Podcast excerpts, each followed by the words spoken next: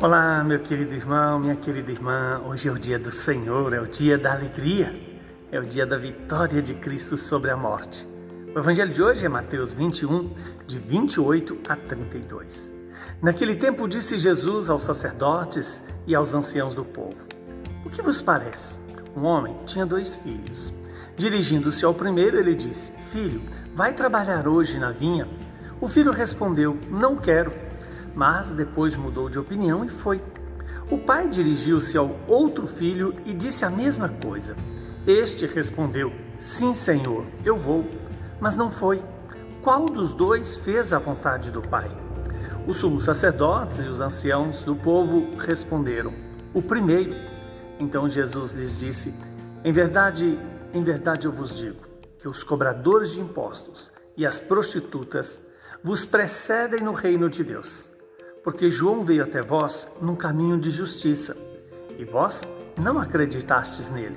Ao contrário, os cobradores de impostos e as prostitutas creram nele. Vós, porém, mesmo vendo isso, não vos arrependestes para crer nele. Palavra da nossa salvação. Glória a vós, Senhor. Louvado seja Deus por esta palavra e que ela venha nos iluminar e nos santificar. Vem perdoar os nossos pecados e nos conceder a vida eterna.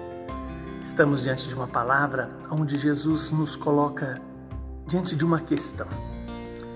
A nossa resposta ao chamado de Deus tem sido coerente com a nossa vida? Quando Jesus conta para os fariseus e os doutores da lei de que um homem tinha dois filhos, o primeiro, o pai pediu para ir à vinha para trabalhar e ele disse que não ia mas acabou indo. O segundo reconheceu o pai como: sim, Senhor, eu vou. E no entanto não foi.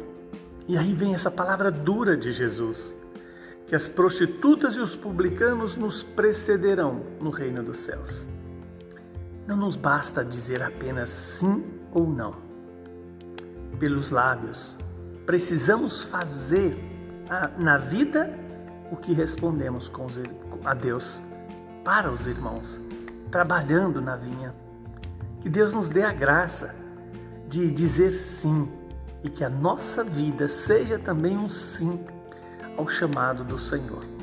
Trabalhar na vinha significa servir a Deus na sua casa, no seu trabalho, na sua oração, na sua vida de comunidade, na sua vida de igreja.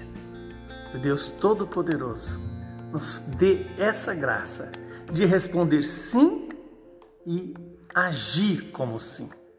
Que a nossa decisão labial, expressada pelos lábios, condiga com a nossa vida real, com a nossa prática de trabalhar na vinha.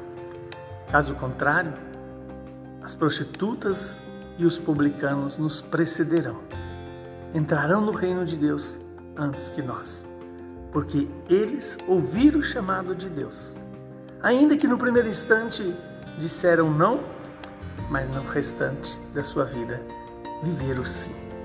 Que isso possa acontecer comigo e com você. Dizer sim e viver o sim.